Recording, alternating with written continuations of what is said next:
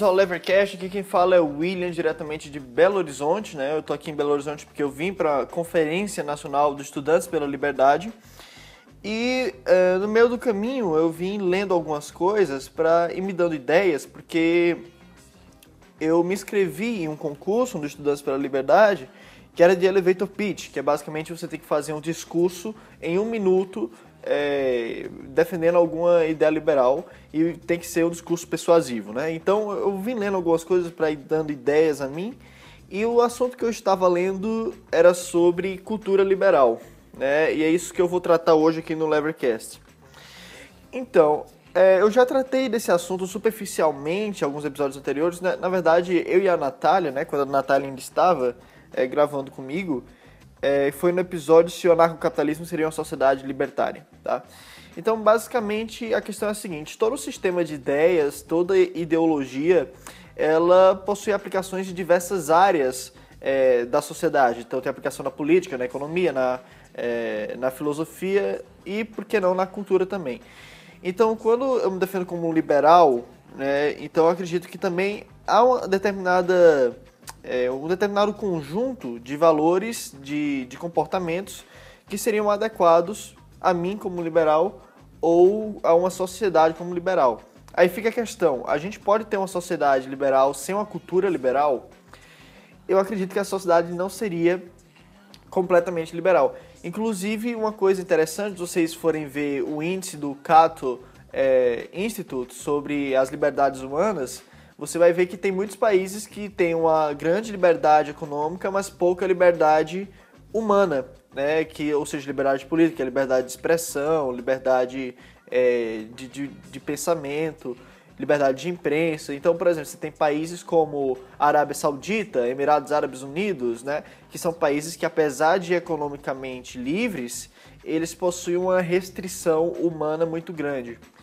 Uh, então, esse episódio vai ser mais direcionado a dar um pouco mais de aprofundamento na ideia do que seria uma cultura liberal e como os liberais deveriam se portar como indivíduos numa sociedade, certo? E para isso eu vou utilizar basicamente três autores, assim falar por cima, no caso o John Stuart Mill, o Wilhelm von Humboldt e o Karl Popper. É, eu vou dar apenas uma um, um resumo do que cada um defendia e tentar conectar tudo isso, tá bom?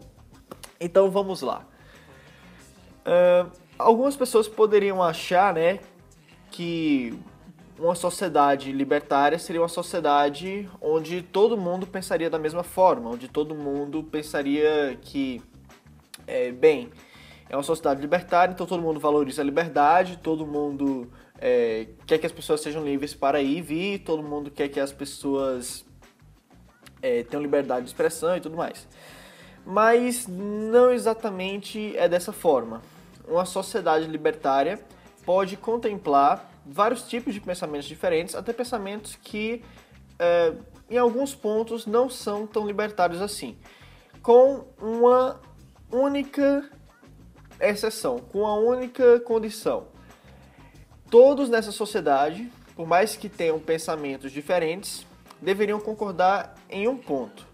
As pessoas devem ser livres para expressar o pensamento diferente que elas têm e não devem ser é, excluídas por causa disso, nem culturalmente, nem, é, nem politicamente da sociedade.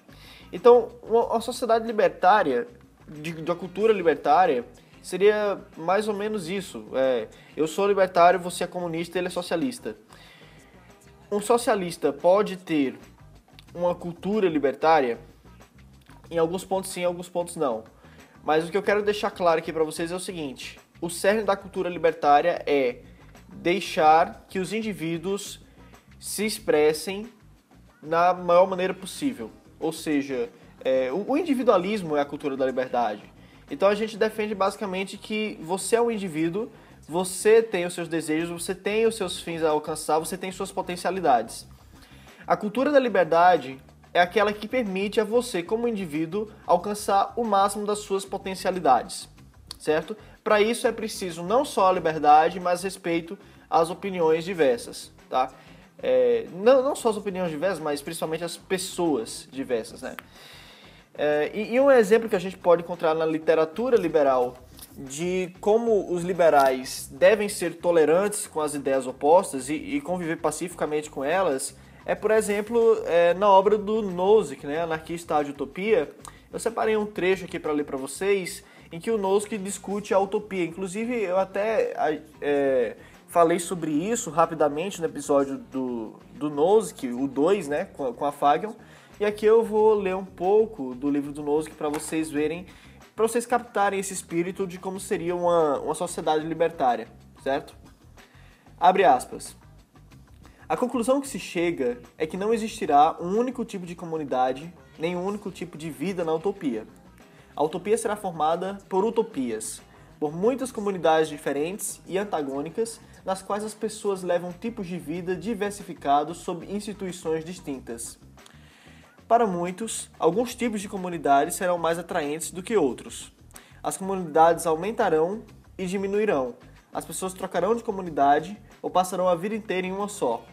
A utopia é um arcabouço para as utopias, um lugar onde as pessoas têm a liberdade de se associar voluntariamente para buscar e tentar realizar o que consideram a vida desejável na comunidade ideal, mas onde ninguém pode impedir, perdão, mas onde ninguém pode impor sua própria visão de utopia sobre os outros. A sociedade utópica é a sociedade do utopismo. Então você tem um Nozick aqui dizendo basicamente o seguinte: o que é uma sociedade libertária?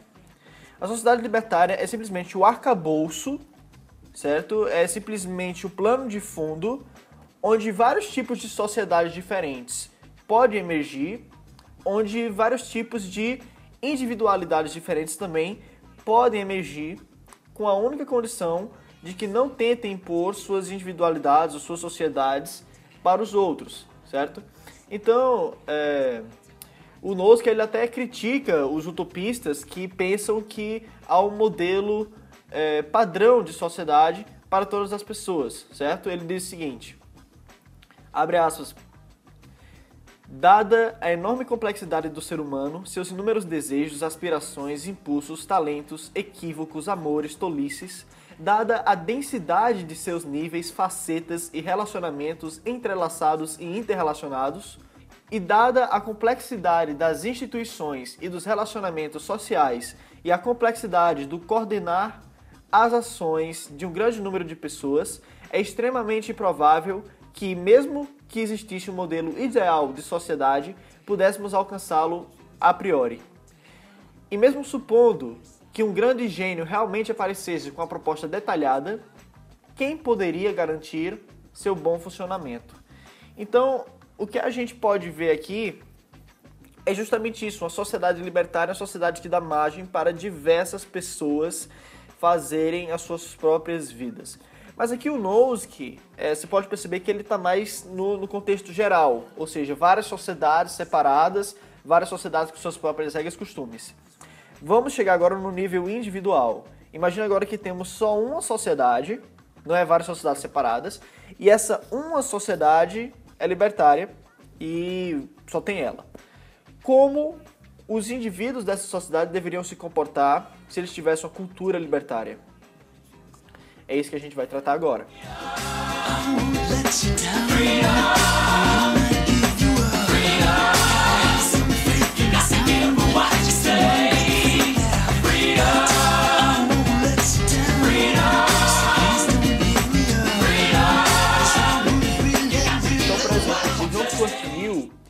ele tem um capítulo inteiro em seu livro só falando sobre a individualidade, certo?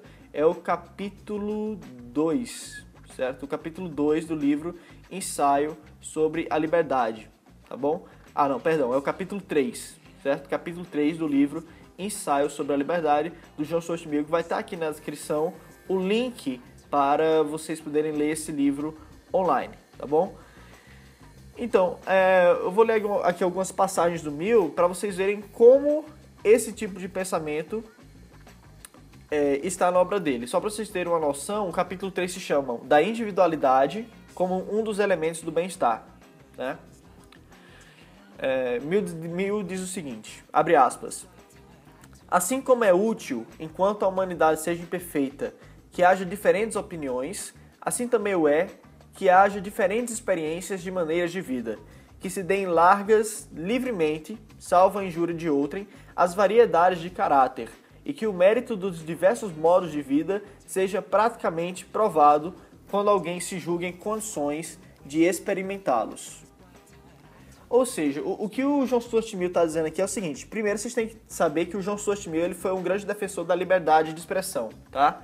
Então ele dizia, por exemplo, que é, se toda a sociedade fosse de uma opinião e apenas um indivíduo fosse de opinião contrária, essa sociedade teria tanto direito de fazer esse um indivíduo se, se silenciar, quanto esse indivíduo teria o direito de fazer a sociedade inteira se silenciar. Ou seja, é, para o Mill, a individualidade é inalienável. Tá? Então o que ele está dizendo aqui é, é o seguinte: não importa que você tenha liberdade de expressão, é importante que haja espaço na sociedade para que diferentes pessoas expressem suas personalidades, expressem seus caráteres, expressem suas particularidades, suas individualidades é, de forma livre.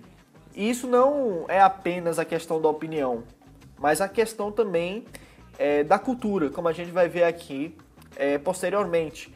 A gente vê que nesse trecho aqui, para esse tipo de sociedade ser possível, é, é preciso que as pessoas sejam tolerantes com as outras, certo?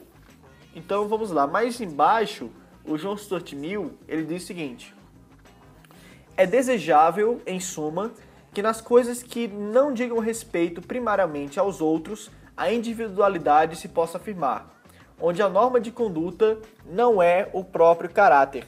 Então, isso aí entra muito também na questão do empreendedorismo, né?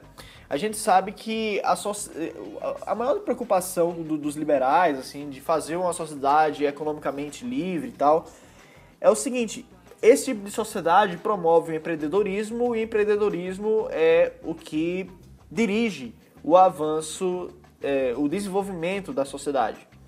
Então, para a gente ter empreendedorismo, Entenda, entretanto, que não é, não é só necessário que nós tenhamos uma sociedade economicamente livre. Vamos supor que nós temos uma sociedade economicamente livre, mas essa sociedade não tem uma cultura empreendedora, mas sim uma cultura de é, muito ligada a laços familiares e é, fique naquela de viver com a subsistência, por exemplo. Se você tem uma sociedade desse tipo, onde a cultura é a cultura da subsistência, a cultura da é, que, que você tem que se manter por si mesmo e você não deve depender dos outros e tal. Imagine só, você teria uma sociedade economicamente livre, onde as pessoas têm muito mais trabalho para se manterem viva e a cultura ela não é empreendedora. O empreendedorismo não iria florescer nessa sociedade, certo? E vamos supor que essa sociedade ela é uma sociedade é, patriarcal, onde você tem uma autoridade e essa autoridade dita os costumes da comunidade. Então você tem uma religião, você tem uma cultura que é fixa e muito engessada, e qualquer desvio dessa cultura seria punida com algum tipo de boicote social. De certa forma que isso não dá margem para alguém empreender, para alguém inovar. Você tem uma sociedade economicamente livre, entretanto sem muitos empreendedores e sem muitas pessoas diferentes umas das outras, certo? Então é isso que o Mill está querendo dizer aqui. Né? Mais embaixo ele diz o seguinte: o mal, porém, está em que a espontaneidade individual quase não é reconhecida pelos modos comuns de pensamento. Né? Então, é, o que o Mill está dizendo? Essa espontaneidade é, é isso que o indivíduo tem de querer é, trabalhar. Uma coisa interessante, quando eu estava na conferência agora da, do Estudantes pela Liberdade, teve um palestrante lá que ele disse o seguinte: é, ele era um empreendedor, né? E ele estava falando que o empreendedor ele sente um frio na barriga e algo compele ele a agir, a querer participar do mundo, a querer inovar, a querer. Ele diz o seguinte: o empreendedor ele não suporta trabalhar para os outros ele quer fazer alguma coisa para mudar o mundo. E é, é, justamente essa ânsia de fazer alguma coisa inovadora essa coisa de querer mudar o mundo, né? Que é tão tratada nesse, nesse ensaio aqui, e a gente vai ver depois em Humboldt, se chama da energia positiva do homem. Se chama é, os instintos naturais de querer expandir-se, de, de querer é, alcançar o seu maior potencial. Inclusive, esse tipo de coisa também está muito presente na, no, nos escritos da Ayn né? Então o Mill diz, o Mill diz o seguinte: o mal, porém, está em que a espontaneidade individual quase não é reconhecida, é, quase não é reconhecida pelos modos comuns de pensamento como tendo um valor intrínseco ou como merecedora por si mesma de atenção. A maioria achando-se satisfeita com os procedimentos atuais da humanidade, pois é ela mesma que os faz o que são, não pode compreender porque tais procedimentos não são suficientemente bons para alguém. Certo? Então é justamente isso que o meu está criticando. Uma sociedade que não valoriza a iniciativa é, original dos indivíduos, não, não permite uma variação é, do, do, que a massa pensa, né? Então o Mill, ele diz mais outras coisas, vou, vou é, lendo mais coisas aqui dele, abre aspas. As faculdades humanas de percepção, juízo, sentimento discriminatório, atividade mental, mesmo preferência moral, só se exercitam fazendo uma escolha. Quem faz algo porque seja o costume, não escolhe. Né? Então, é basicamente a ideia de autonomia, né? que está presente não só em Mill, mas em Kant também, que é basicamente o seguinte: você só vai conseguir é, discernir quem você é se você vai conseguir construir sua identidade a partir do momento que você faz escolhas na sua vida. Isso é algo óbvio. Até o que você come vai discernir uma parte da sua identidade. A Wendy McElroy, ela escreveu um artigo que eu acho muito bacana, em que ela critica as regulações em relação a, aos alimentos, né? E ela diz o seguinte, rapaz, muitos alimentos são expressão cultural das pessoas. Então você tem o sushi no Japão, você tem é, o, o o macarrão ou a pizza na Itália, você tem o fast food nos Estados Unidos, no Brasil você tem a feijoada. Claro, é, ela não dá exatamente esses exemplos, mas é, resumindo, né? Ela diz: se você é o que você come, né? Se o que você come constitui parte da sua identidade, então você regular a alimentação é como você censurar uma expressão cultural. É, então é basicamente isso. É, é, a alimentação é a coisa mais simples, mas cada momento que nós fazemos escolhas na nossa vida, nós estamos construindo nossa identidade, nossa personalidade. E é isso que o Mill está dizendo, né? As faculdades humanas de percepção, juízo, sentimento discriminatório, atividade mental, mesmo preferência moral, só se exercitam fazendo uma escolha. Quem faz algo porque seja costume, não escolhe, né? E aí a gente entra aqui mais nessa parte do, do empreendedorismo, né? Nesse trecho aqui, ele fala o seguinte: impulsos fortes são apenas um outro nome de energia. Energia pode voltar-se para maus usos. Pode-se sempre, contudo, praticar maior bem com uma natureza enérgica do que com uma indolente e impassível. Sempre os que possuem os sentimentos mais naturais são os que, se os cultivam, podem fazê-los os mais vigorosos. As suscetibilidades fortes que dão vida e poder aos impulsos pessoais são as mesmas que constituem a fonte do mais apaixonado amor à virtude e do mais severo domínio de si mesmo. É pelo cultivo disso que a sociedade cumpre o seu dever e protege os seus interesses, e não rejeitando o estofo de que se fazem os heróis por não saber ela fazê-los. Então, é isso que o Mil está dizendo. Cara, deixa as pessoas empreenderem, deixa as pessoas inovarem. É, não, não, fique sempre é, criticando alguém que tem uma ideia. Tente ver com ela, tente dar apoio a essa pessoa. Então, é, o meu está dizendo justamente isso.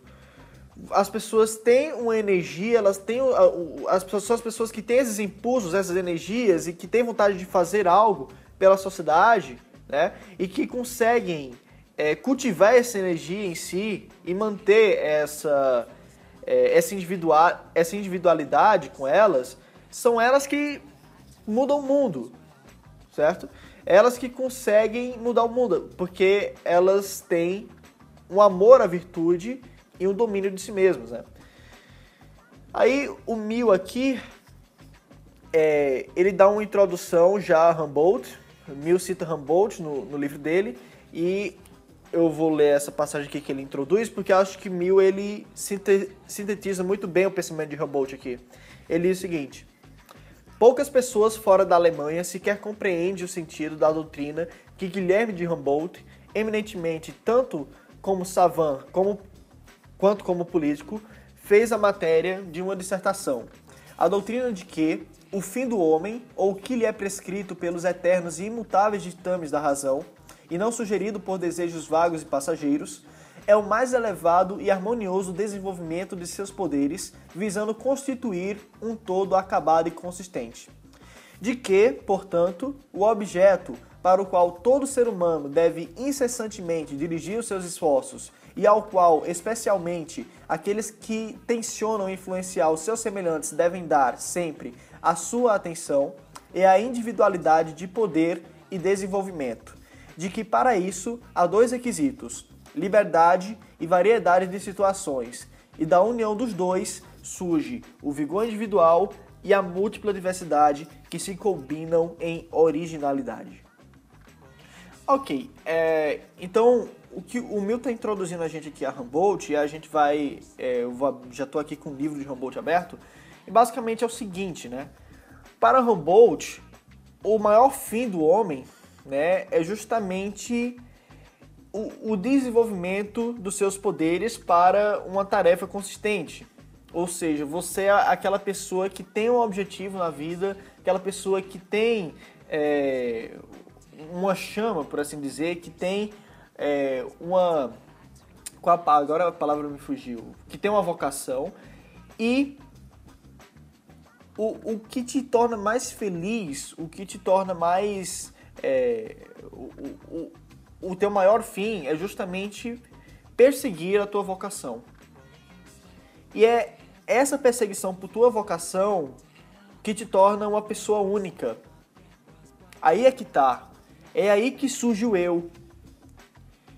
Quanto mais você persegue a sua vocação e seus objetivos, e nesse progresso, nesse processo, você faz suas escolhas, mais você vai constituindo aquilo que é unicamente teu que é próprio de você, que em é, 7 bilhões de pessoas no mundo ninguém tem.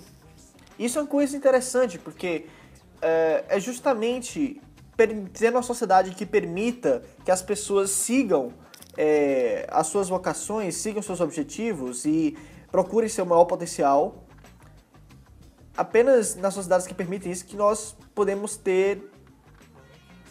É, é só nas sociedades que a palavra eu faz algum sentido. Se você tem uma sociedade que é massificada, as pessoas pensam do mesmo jeito, compram as mesmas coisas, é, têm as mesmas ideias, o que acontece é que não há muito sentido na palavra eu. Porque você. Qual, o, o, o que é que é único em você? Quase nada. Aí, olha só que interessante, né? É, é o que o, o Humboldt fala. Mesmo na sociedade mais livre, né? O homem que é, por exemplo, sufocado, o homem que é culturalmente é, culturalmente expelido, expelido não, é, mas que é culturalmente impedido por essa sociedade de progredir, ele não conseguirá alcançar é, os seus objetivos, né? Então é, é, basicamente o que eu já tinha dito antes para vocês. Que eu tinha dito antes para vocês. Se nós estamos numa sociedade que é livre para as pessoas empreenderem, mas tem uma cultura baseada no não questionamento, no não empreendedorismo, você tem que essa sociedade é, vai suprimir o indivíduo. E aí é que tá. É, é sobre isso que se baseia a cultura liberal.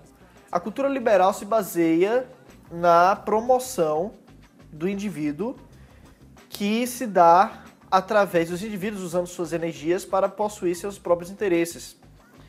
Se você tem uma sociedade que mesmo que politicamente não proíba isso, mas que as pessoas têm uma mentalidade fechada quanto a isso, as pessoas vão se massificar.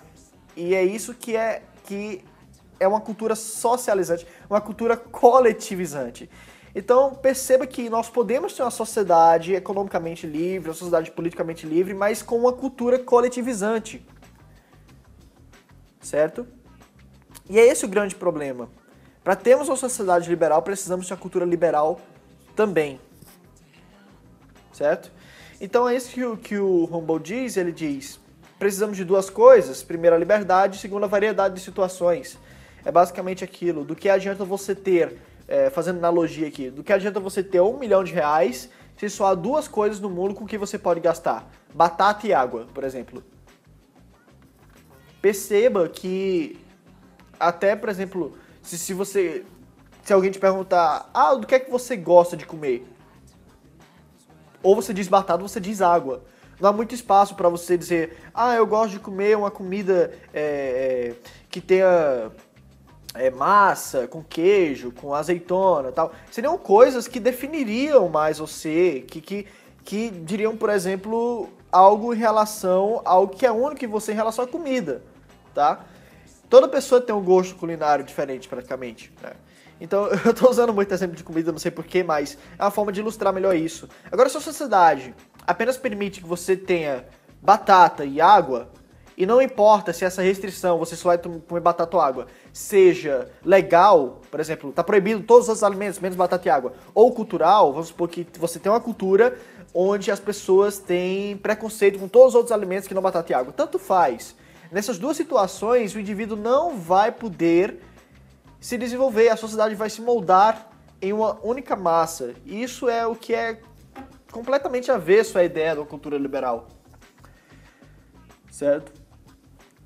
É, e uma coisa interessante que o Rambo diz no, no, livro dele, que é a, da, das esferas e, e, deveres do governo, ele diz o seguinte, né? Que as pessoas elas devem fazer duas coisas. Elas devem, primeiro, conservar a identidade que elas têm, e elas fazem isso é, perseguindo seus próprios interesses, e elas devem também, ao mesmo tempo que conservam a identidade delas, interagirem com outras pessoas e nessa troca de individualidades, de particularidades, emerge novos insights, novas ideias e dessas novas ideias surge a originalidade, tá? Então, é, o Humboldt ele dá um exemplo muito bacana no livro dele de como as pessoas podem trocar experiências e ao mesmo tempo manterem as mesmas. É analogia não muito adequada, mas enfim. Então ele diz o seguinte: vamos supor a união dos sexos. Quando as pessoas é, têm um filho, por exemplo, né? Você é um homem com sua individualidade e tem uma mulher com as, individualidades, com as individualidades dela. Vocês se unem e geram um menino que é original.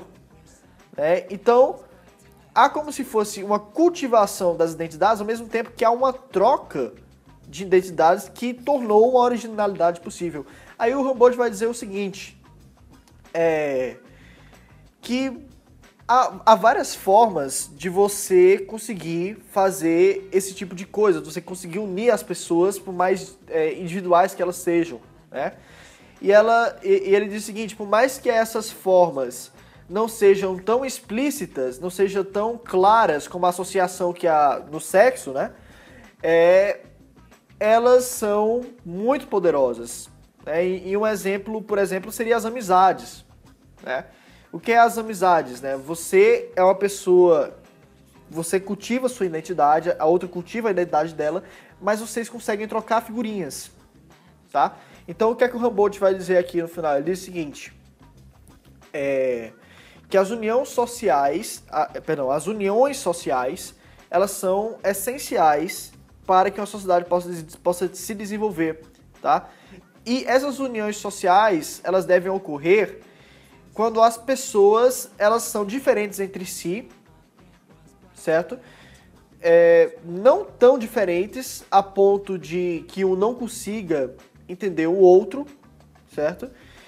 E também não tão é, iguais a ponto de, de, que não, há, não, haja nada para ser trocado, entendeu? Então ele diz o seguinte, é, e, nas so, e nas uniões sociais, é, em que a pessoa se une com a outra socialmente, a diferença entre eles não pode ser tão grande a ponto que prevenha um de compreender o outro, e nem tão inconsiderável a ponto de excluir a admiração por aquilo que o outro possui e o desejo de assimilar aquilo que o outro possui no seu caráter. Então é, é basicamente isso que ele está dizendo. E a única possibilidade da gente conseguir ter uma sociedade plural dessa forma e conseguir cultivar nossas individualidades ao mesmo tempo que é, adotamos coisas da individualidade dos outros é, é tendo liberdade, primeiramente, e tendo a variedade de situações. Ou seja, precisamos de liberdade política e de liberdade cultural. Do vigor individual, diz Humboldt, e da diversidade de, de opiniões, da diversidade de ideias, né, nós conseguimos uma combinação que resulta na originalidade. Então, é, perceba né, do que se trata a cultura liberal nesse sentido. E, na verdade, é, o John Stuart Mill ele chega até aí mais longe em relação a isso, né?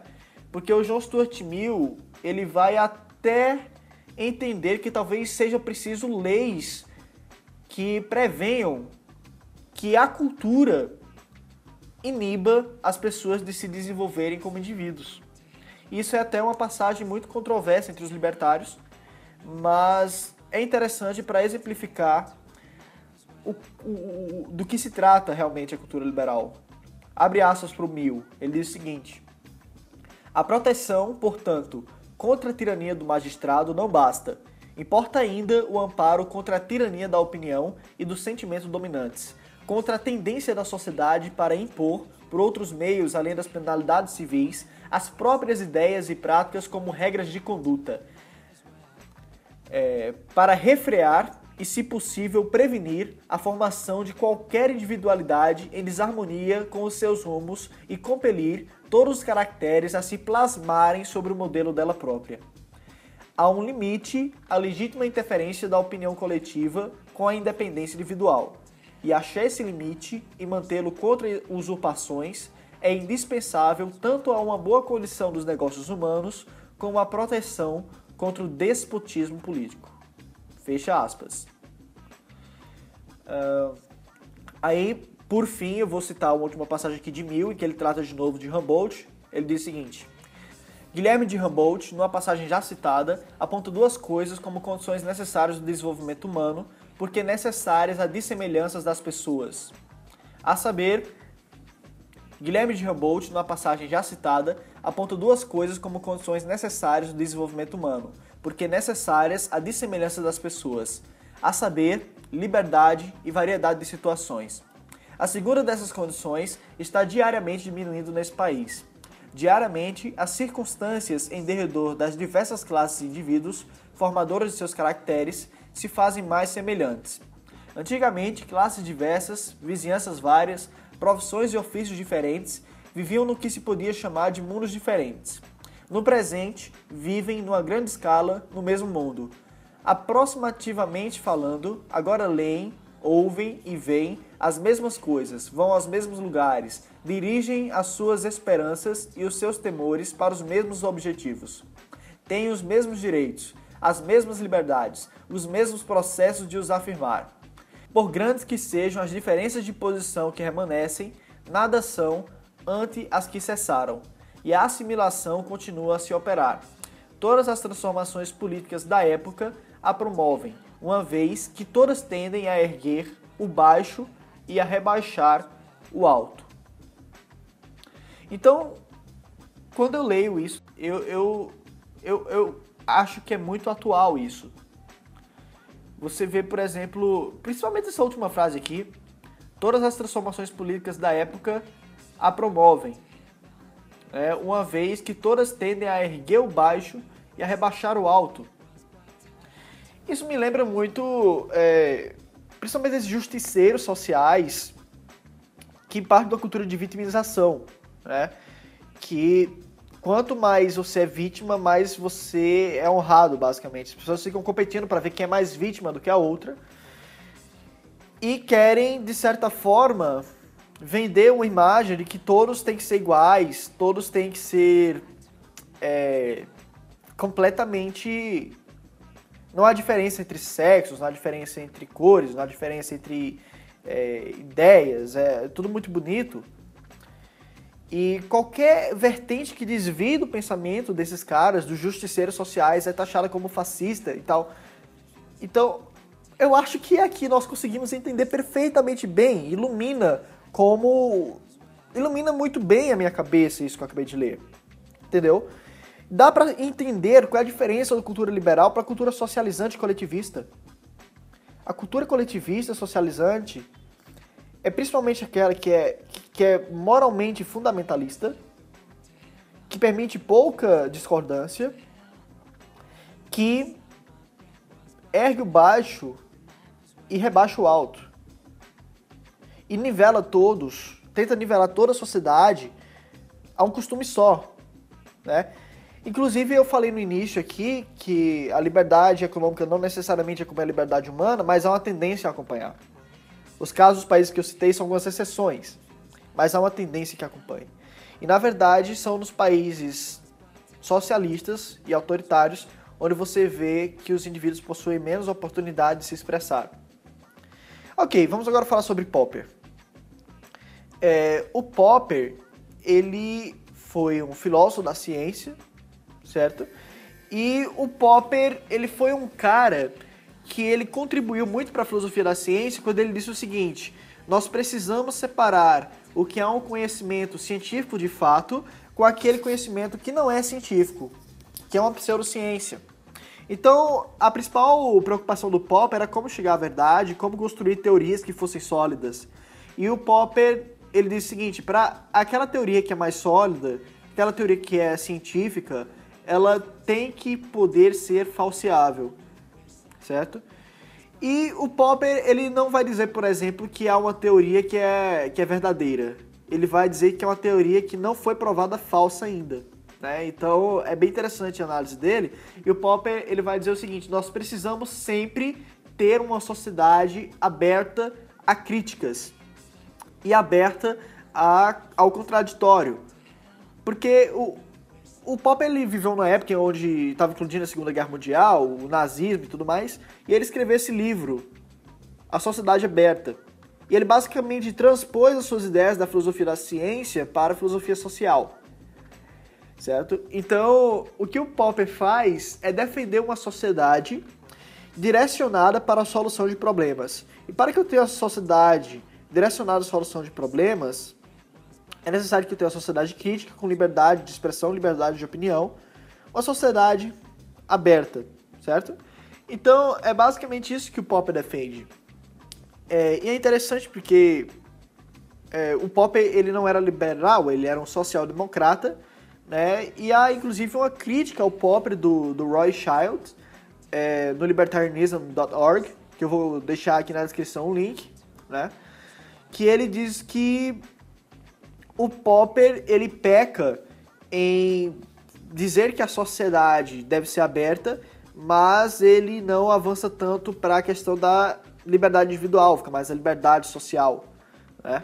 E outra coisa interessante que criticam o Popper é que o Popper, nessa questão de solução de, de problemas, né, e, e de fa falseabilidade, isso acabou levando, como a gente pode ver no, nos, nas últimas décadas, a uma ampliação das regulações. Né? Por exemplo, daquele, daquele jeito, é, eu faço uma regulação, não deu certo, ah, então vamos criticar, agora a gente incorpora um no, uma nova coisa dessa regulação, e faz outra regulação que essa sim vai ser correta.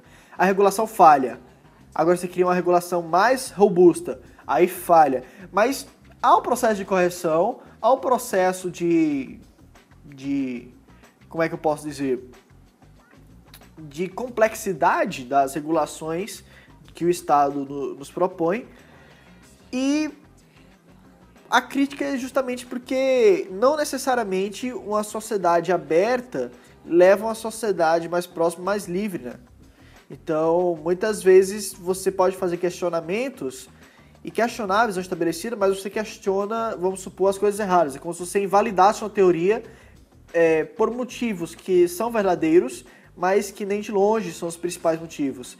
Então, o que é, o Roy Childs ele questiona o Popper é basicamente o seguinte: o Popper ele defende a social-democracia, uma social-democracia que seja uma sociedade aberta às críticas e ao avanço social, mas em momento algum ele defende que o próprio modelo social democrático deve ser questionado. Ou seja, dentro do modelo social-democrático as coisas são questionadas e a sociedade vai avançando. Mas o próprio arcabouço da social-democracia não é questionada. Tá aí embaixo, Popper, The Open Society and Its Enemies, é, do Roy A. Childs Jr. Uh, e eu acho interessante, depois que a gente passa, a gente lê tudo isso, né, ver um cara como Hans Hermann Hoppe dizendo o seguinte, abre aspas, os libertários, em sua tentativa de estabelecer uma ordem social natural livre, devem esforçar-se para recuperar do Estado o direito de exclusão inerente e íncito à propriedade privada. Porém, mesmo antes de fazerem isso, e a fim de tornarem essa conquista até mesmo possível, os libertários devem imediatamente começar a reafirmar e a exercitar, na medida em que a situação ainda lhes permita fazê-lo, o seu direito de exclusão nas suas vidas cotidianas. Os libertários devem se distinguir dos outros praticando, bem como defendendo, a forma mais extrema de intolerância e de discriminação contra os igualitaristas, os democratas, os socialistas, os comunistas, os multiculturalistas, os ambientalistas. Contra os mais costumes, a má conduta, a incompetência, a grosseria, a vulgaridade e a obscenidade. Assim como os verdadeiros conservadores, que terão de se desvencilhar do falso conservadorismo socialista, dos bucanistas e dos neoconservadores. Os verdadeiros libertários devem visível e ostensivamente se dissociar dos falsos igualitaristas, impostores libertários de esquerda contra multiculturalistas e anti-autoridade. É. Bom, é, de acordo com a literatura que a gente viu até aqui, Nozick, Mill, Humboldt, Popper um pouco mais por cima, eu realmente fico muito triste em ver o Hope escrevendo esse tipo de coisa. É a coisa que eu bati a tecla no outro programa e eu bato de novo aqui, porque eu acho completamente complicado. É, é você defender uma sociedade libertária com uma cultura coletivizante. É isso que o Hope defende. Então, é, é, aquela coisa, não, mas você tem direito à sua propriedade, na sua propriedade você manda. Concordo plenamente. Mas a questão aqui não é o que é. Tipo, você tem a soldado, você tem a propriedade, você manda nela, beleza, de boa. A questão é como você deve se portar como indivíduo, moralmente. Quais são a, as, as, as regras de conduta que o libertário deveria ter? É isso que a gente está tratando aqui. Não se trata de o que eu posso e eu não posso fazer. Você pode escolher pessoas da sua propriedade. Você pode ser intolerante com as pessoas que têm ideias diferentes. Claro que você pode. A questão é, sendo libertário, é, é, é consistente com a minha ideologia fazer isso? É consistente com o libertarianismo? Eu ser intolerante? Eu devo ser intolerante por ser libertário? Não. O que eu vejo aqui é que eu devo ser o mais tolerante. Imagina a pessoa mais tolerante do mundo. Ela não é libertária. A pessoa mais libertária é mais tolerante.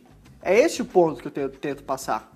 Então, perceba que o Roper diz o seguinte: os libertários devem se distinguir dos outros, praticando a forma mais extrema de intolerância e de discriminação. Eu, eu não vejo de onde. porque vai ter esse imperativo para os libertários. Então, é, é, aí minha crítica ao Roupa é, e essa introdução ao que seria a cultura libertária. Na descrição você encontra vários links em relação a Humboldt, Mill, Popper, Roupa e Nozick também, tá bom? Então, muito obrigado por você que acompanhou o Levercast até aqui. E, uh, gente, eu a partir de hoje, o apoia.se, eu desisti dele, tá? Porque o podcast a gente já tem faz um bom tempo, já tem doadores já faz bom tempo, mas o apoia.se ainda não depositou nada na minha conta. Então, não tá muito legal e eu vou sair do apoia.se. Assim, vai continuar lá o cadastro e quem já está doando pode ficar por lá, não tem problema. Mas novos doadores, é, se puderem depositar diretamente na conta, que vai estar tá aqui na descrição, é, seria mais interessante, tá bom? Então, muito obrigado. Se você gostou do podcast, divulgue, compartilhe. Se você gostou muito, dê uma contribuição e ajude esse podcast a estar continuando toda semana, tá bom? Muito obrigado, gente. Valeu!